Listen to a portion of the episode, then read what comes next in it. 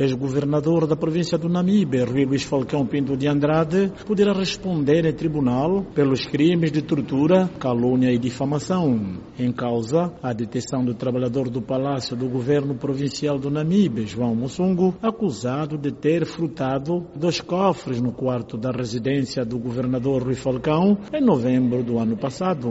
O funcionário, naquela altura, detido em companhia de 15 agentes da Polícia Nacional, durante a discussão e audiência, audiência, o juiz de causa, Domingos Xingoma, não achou nele qualquer culpa e no passado dia 7 do mês em curso, mandou soltar. Nesta altura eu me encontro com problemas de saúde. Já perdi visão por causa da tortura que fui me submetido. Tenho um problema de olfato. Eu espero que haja uma justiça de certeza, porque pá, não é normal isso acontecer. Fui inocentado. Estou aqui, ninguém me diz nada. Nem pelo menos desculpa alguém me mandou.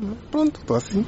O senhor ficou quantos dias detido? Aproximadamente sete meses. Fui submetido que não podia ter visita. E quem o deteve? Senhor governador, Rui Falcão, é que deteu. Alegando o que concretamente? Alegando que eu é que subtraiu os cofres na sua residência. Encontravam-se onde? Encontrava-se no quarto, por onde eu nunca tive acesso. A família e os amigos, aparentemente revoltados, exigem do governador da província de Benguela a reparação dos danos causados ao seu parente. E como é que o senhor foi detido? Fui detido, tiraram mesmo na casa do senhor governador. Se encontrava a trabalhar, foi detido ali, levaram-me à instrução, foi submetido à tortura. Também há quem diga que o senhor permaneceu na comarca sem direito à visita da tua família. É, exatamente isso. Há quem diga também que no serviço, portanto, já foste lá para se apresentar, até agora não aceitaram a sua readmissão. Isto é certo, ainda não aceitaram, tudo eles é que sabem. E o facto da sua família te pressionar é, também constitui um desafio do seu lado? Portanto, eles têm a razão deles, porque são eles que sofreram. Eles sofreram